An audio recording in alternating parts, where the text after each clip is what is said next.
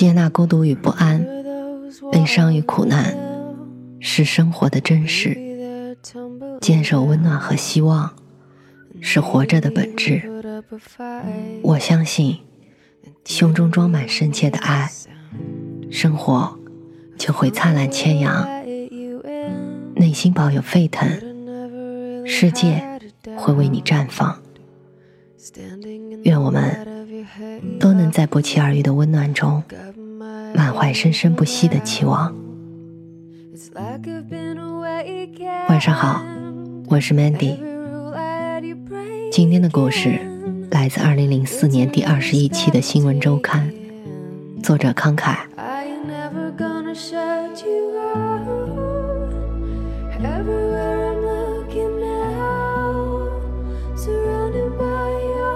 一九九一年春天的一个上午，我躺在内蒙古一棵罩门最偏远乡村一间农舍厢房的土炕上，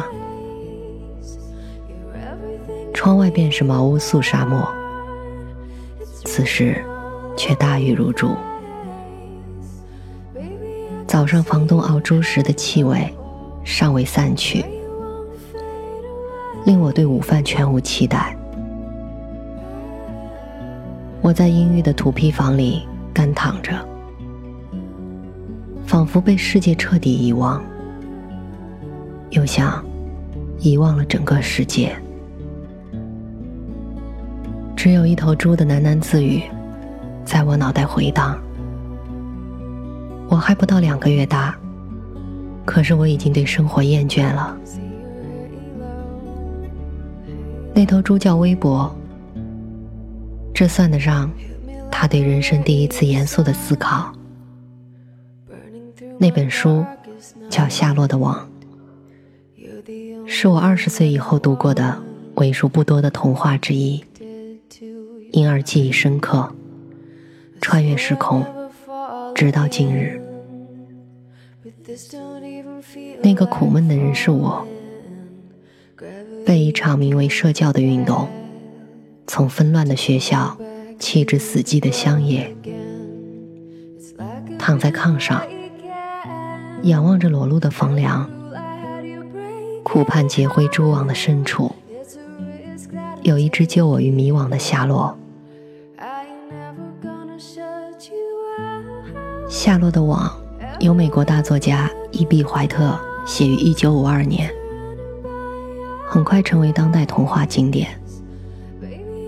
一九七九年后，人民文学出版社两度印刷了中译本，影响甚广，但此后绝版。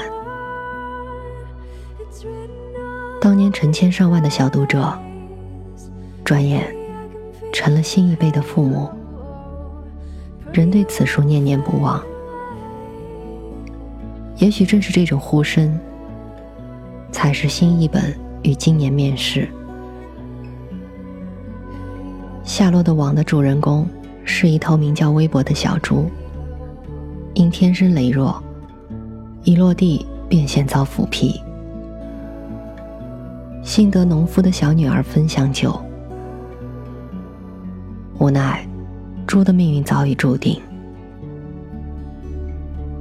微博长大后得知自己终究逃不过屠杀，遂意志消沉。谷仓的蜘蛛下落。有一颗菩萨心，也有谋略和一副好手艺，决定出手相救。于是他一夜织网不息。第二天，人们在谷仓里见到了这样一副蛛网，上面织了两个大字“王牌猪”。于是眼镜轰动，微博成为了明珠，免于一死。但夏洛却力衰二竭。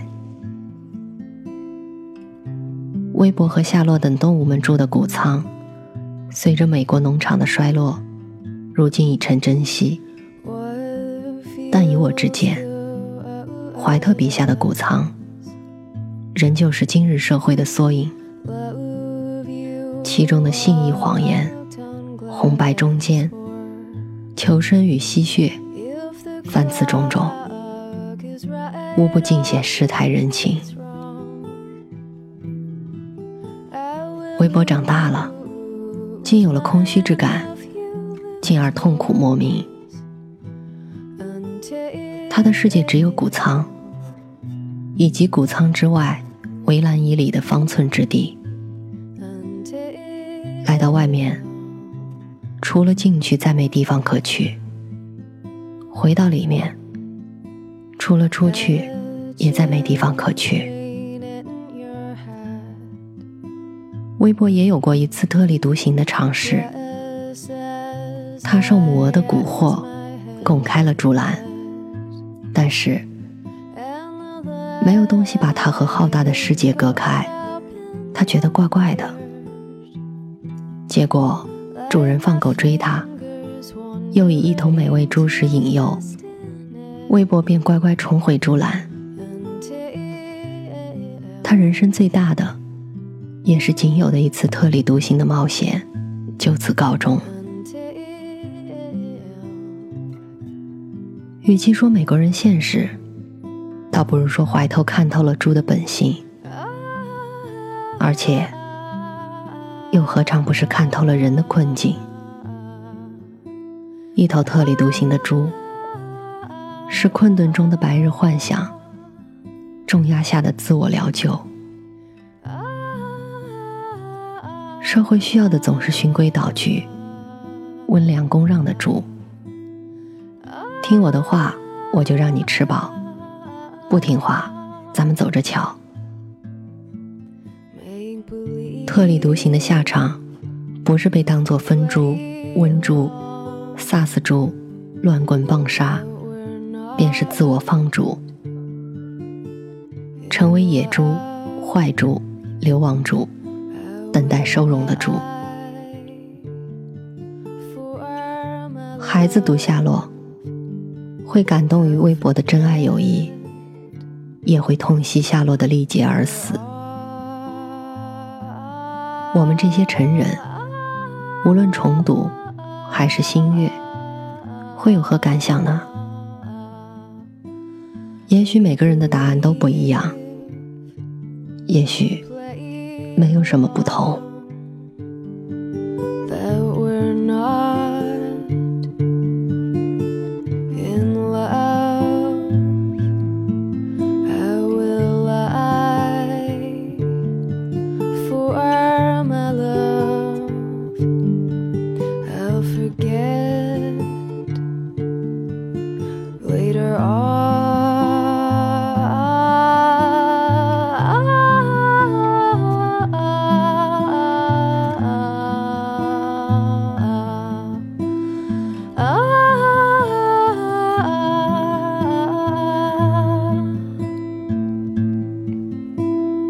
Oh.